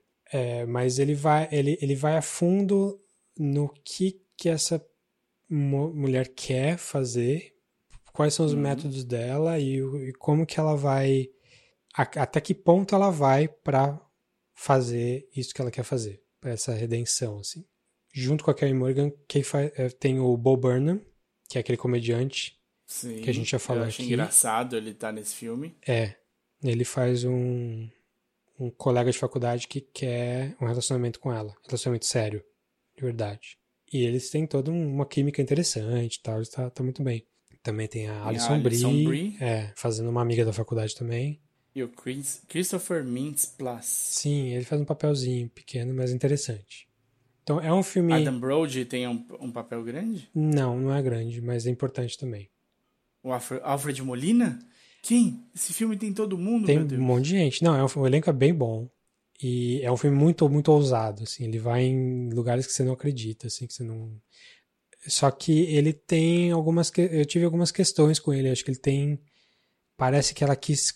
Que a diretora quis colocar o máximo de coisas possíveis ali para dizer a mensagem dela. E é uma mensagem... Ele me lembrou, nesse sentido, um pouco o Sorry to Bother You Uhum. que eu falei aqui também na época, que é, que é um filme que faz uma crítica é, com o Lakeith Stanfield, né, que a gente falou aqui agora, Uhum. que faz uma crítica da- de racismo. o num-. É, é verdade. Que Hum. ele... Só que aquele filme vira quase um sci-fi em alguns momentos, vira uma fantasia. Esse não chega a ser uma fantasia nesse sentido, mas ele tem uns elementos de, de ousadia, assim, principalmente no final. É um filme que, se você assistir e gostar, a gente pode falar dele mais a fundo em spoilers em algum momento. Se, se ganhar mais prêmio Legal. também, acho que vale a pena. Mas Beleza, é bem interessante, não é um filme perfeito, acho que tem uns problemas ali, mas é um filme que é, acho muito bom que ele tenha sido feito. Porque ele fala coisas importantes e coisas interessantes. Legal. O texto é dela mesmo? O roteiro dela também. Da É, Emerald Fennell, é. Isso. Da Jade, Jade Manjericão. Jade Curry.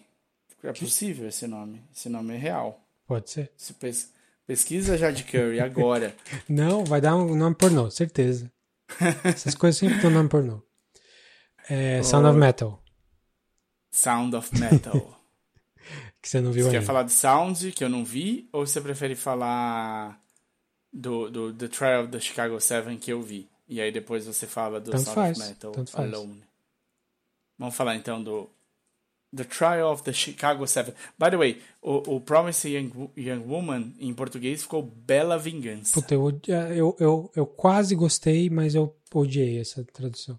Promising Young Woman. Porque o Promising Young Woman é uma frase que você. Assim, então deixa eu até complementar aqui. Promising Young Man foi uma frase usada pelo no, no, no julgamento daquele atleta que eu esqueci o nome agora, não vou lembrar, das Olimpíadas que foi julgado por estuprar uma pessoa e, e passou batido. Ele era um Promising Young Man. O que ele fez ali é, ia estragar, assim, se ele fosse condenado pelo estupro que ele cometeu, claramente, Uhum. ele ia ter a carreira dele manchada, a vida dele ia acabar, ele era um promising young man. Imagina que você vai destruir a vida de uma pessoa com só porque ele estuprou uma pessoa. Imagina. Uhum. Então o filme é, é por o título é por causa disso. Então ela é a Promising Young Woman. Não é porque ela faz nada em específico, mas é só para dar esse, esse, essa ironia, esse contraste aí. É uma frase usada como um eufemismo, como um negócio para te, te fazer achar que o cara tá certo quando o cara só. O cara é um assassino, um assassino, o cara é um estuprador. Não é um Promising Young Man. Isso, eu tava tentando achar esse caso. você tava Brock, falando, eu não Brock, Brock Turner. sei. Brock Turner. Brock, ah, já apareceu aqui. Brock Turner, Sim, Promising Young Man. Olha só. People v. Turner. Um janeiro 2015, cara, agora. Tipo, É, não, eu uma lembro co- do caso, Não, não é? que isso, cara. Vou deixar aberto aqui, vou ler. Que absurdo. Como é que eu não tinha Sentença de seis meses. Então foi condenado a seis meses de prisão e foi saído e foi solto com três. Perfeito. Né? Que Enquanto isso. isso, a vítima dele foi estuprada. Pra vida toda. Ela foi estuprada inconsciente. Não. Ah, ele estava bêbada, não sei o quê. Enfim. ele, obviamente, era branco. Não, não Ou não? precisa, o cara chama Brock. É. Acho que não precisa falar nada. Não, não, Não vi foto dele, mas eu acredito. É. Enfim. Chicago 7, que já Chicago falamos. se- é, de- só deu uma depressão aqui, né? Vê o filme. Talvez você. Talvez ajude nessa depressão. Quer dizer, não, não vai ajudar, não. Mas vê o filme. Tá. Trial of Chicago 7. Também Também já falamos aqui no podcast. calcado, sim, e calcado na, em história real, né? Texto do Aaron Sorkin. Tá concorrendo ao com- roteiro.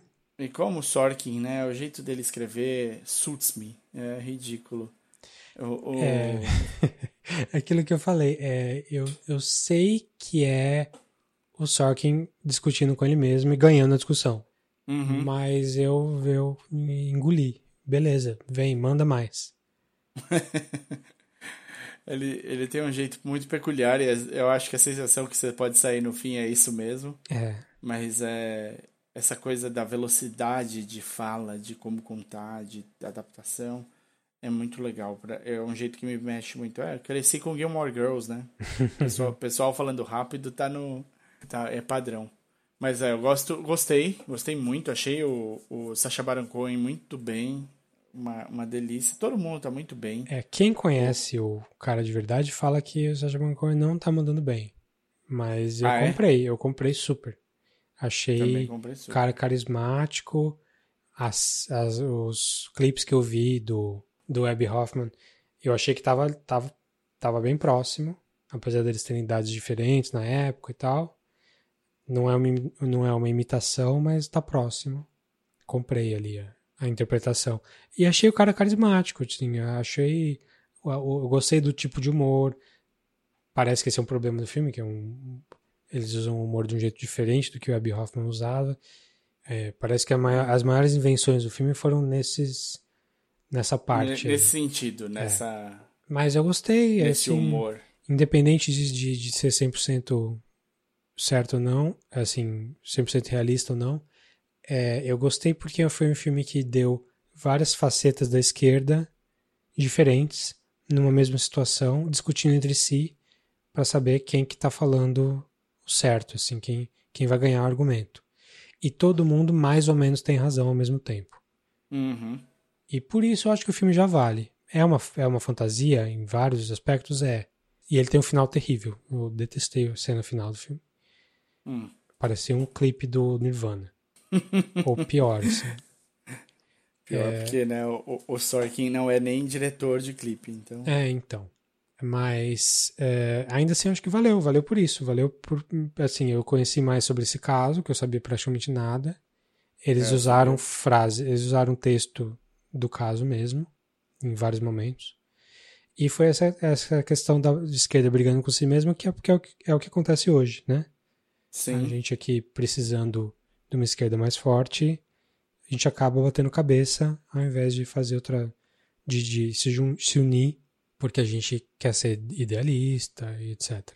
E cada um tá focado num mini, mini, mini ponto. Sim. Mas eu gostei bastante. No, tá, tá no, no cenário meu... inteiro. Sim, exatamente. É, e aí? Qual Fred Hampton você gostou mais? É, não dá nem pra comparar, porque o Fred Hampton do Chicago 7 aparece dois minutos. Né? É. Cinco exato. minutos. Somando tudo. É. Mas é Não. um bom filme. Eu, eu, acho que não vai ganhar muita coisa, não. Porque... Eu acho que tem chance em roteiro? Não. Talvez. Quer dizer, Sound of Metal, Promise Young Woman, Minari e Judas and the Black Messiah. desses eu espero que ganhe Judas and the Black Messiah. Uhum. Mas se qualquer um ganhar, Você não vou fica- ficar triste, não. Nem o Aaron É, Sorkin, que já os- ganhou um milhão aí. Sim, os cinco são bons. São bons. Eu, eu- pelo que você contou, eu fiquei interessado que o Promise Young Woman ganhasse. É. É que é, alguns problemas do Promising Woman estão no roteiro, talvez. Hum, Acho que é mais na direção. Mas é legal porque o Sound of Metal não é o primeiro roteiro do diretor, mas é, o- é o primeiro filme, é a primeira direção dele. Então ele estreia na direção e o texto também é dele. O Minari também não é o primeiro filme do cara, mas o cara também é mais ou menos iniciante. Então qualquer um que ganha ali, e o Judas and the Black Messiah também. Tirando só que todo mundo ali não é veterano, vai né? ser um, um boost na carreira, né? Sim. Então eu preferia que o Chicago 7 não ganhasse. Mas- Mas se ganhar também eu vou gostar. Então, Eu acho, eu, eu, eu acho que o Sorkin já ele de- pode ser reconhecido pelo roteiro sempre e tá bom já. né? Já ganhou muito antes. É, é, não, só com o, o, o- a rede social ele não precisa de mais nada, né? Sim. Então vamos lá. O último. O, último último of filme Metal, do melhor né? filme. Sound of Metal, que você já falou aqui no podcast. É, vou só relembrar rapidinho. É um, é um, um- o Riz Ahmed faz um baterista de uma banda, de um grupo que é só ele e a Olivia Cook, que é a vocalista. Eles tocam juntos um metal super pesadão e diferente, tipo gritado, abstrato. E ele eles têm uma relação de codependência os dois. Muito muito grande. Um eles são namorados, são um casal e eles passam a vida em tour. E no começo do filme ele começa a perder a audição. E é sobre ele lidando com isso. Ele é um cara super vamos resolver, vamos resolver, eu quero seguir minha vida. E é um negócio permanente. E é um cara, e é isso que ele não entende o filme inteiro, é ele tentando lidar com uma situação que ele não sabe. É um cara meio, meio impulsivo, assim.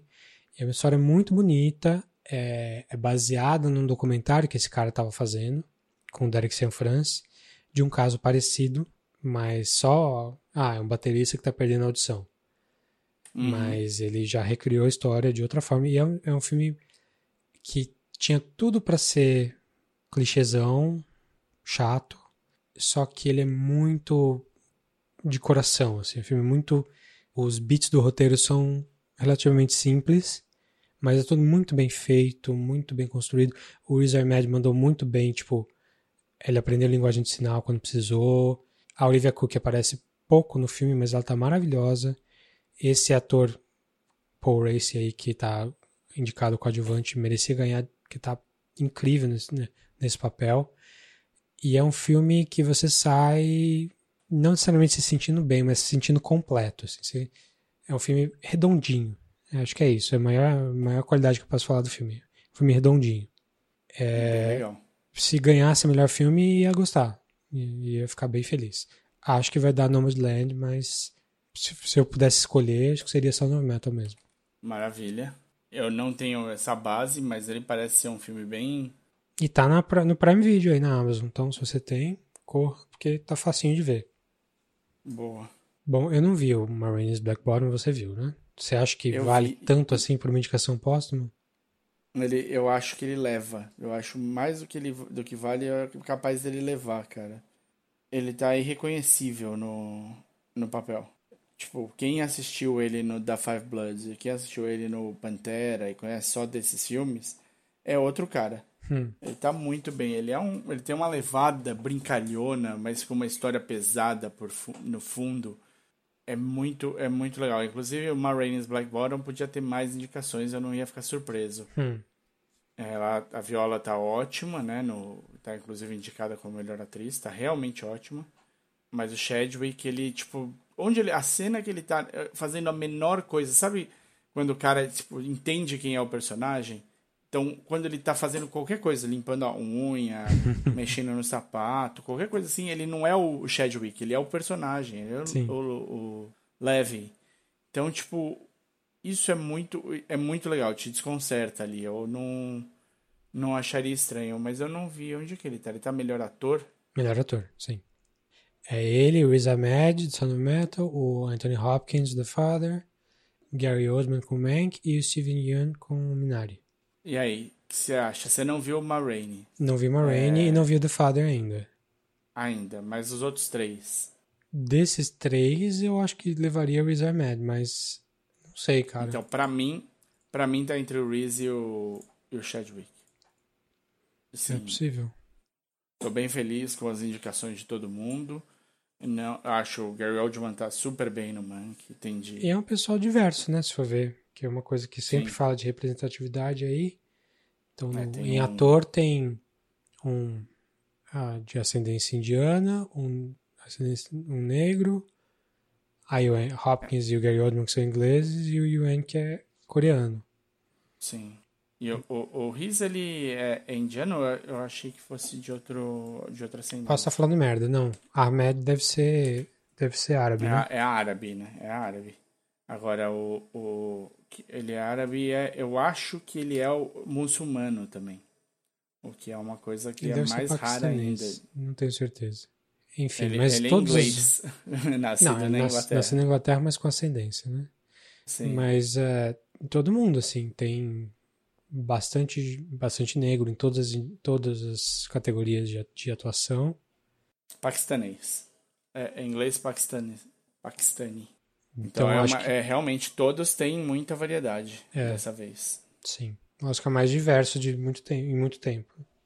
Isso que você falou deles colocarem mais o- outras ascendências, outras, o- outras pessoas para dentro da academia, isso sem dúvida vai mudando o tipo de voto, né? Sim. Mas não Vai entrou Bacurau. Não entrou Bacurau. E aí a gente tem de se questionar, né? a minha dúvida real é, será que eles assistiram Bacurau? Não, eu vi muita gente falando, vi muito podcast gringo é, e falando bem, falando muito bem. Mas quantas vezes eles viram? Se não viram 11, com 11 namoradas, não teve jeito. Então, é isso, pessoal. Não É teve isso. Bacurau, mas teve o melhor do Oscar para vocês. Eu sei que são tempos difíceis que a gente está vivendo, ainda vai demorar bastante. Temos um ano bem duro pela frente, os números Vai piorar antes de melhorar. Vai, melhor, vai piorar antes de melhorar, mas vai melhorar. Vai Então, melhorar porque já tá cuide-se. melhorando em alguns lugares. Sim. Tem, tem uma luz no fim do túnel. A gente consegue ver, pelo menos, essa luz já, já é melhor. Então cuidem-se, cuidem dos seus. Eu sei que o cansaço está grande. Eu sei que as vontades de aproveitar, elas só aumentam. É, mas estamos no final. A gente está no último sprint. Vai demorar aí, talvez, para a gente o ano todo. Mas é um ano todo só. Então, faça as coisas do jeito certo. Não aloprem. Vão baixar esses números. Vão tentar ter alguma chance de controlar essa, esse absurdo que nós estamos vivendo. Para até a gente poder pensar depois na política absurda que nós estamos vivendo também. E são tempos estranhos, são tempos difíceis e é por isso que a gente precisa estar forte para poder para poder continuar. E uma coisa que por incrível que pareça ajuda é a cultura, é a arte. Ela te tira do seu lugar e te leva para um lugar melhor por um tempinho. Então aproveitem as dicas, aproveitem os filmes do Oscar, tem muita coisa boa para ver. Se joguem aí, escrevam pra gente, falem pra gente o que vocês têm assistido, se tem alguma pérola que a gente não conseguiu caçar ainda. Sim. Tem muita coisa que a gente tá. que a gente não consegue ver, né? Somos dois, a gente atira bastante para muitos lados diferentes, mas falta coisa, sempre falta coisa. Então contem pra gente, para falar com a gente, vocês podem começar mandando um e-mail para podcastcatchingup.gmail.com Isso, ou no Facebook, no facebook.com.br podcastcatchingup. Ou no Twitter e no Instagram, que tem a mesma handle, que é instagram.com, twitter.com barra podcatchingup. Isso. E ou, pessoalmente eu tô no Twitter como arroba dedonato. E eu tô no Twitter como arroba o desinformante. É isso aí, até a próxima. Valeu!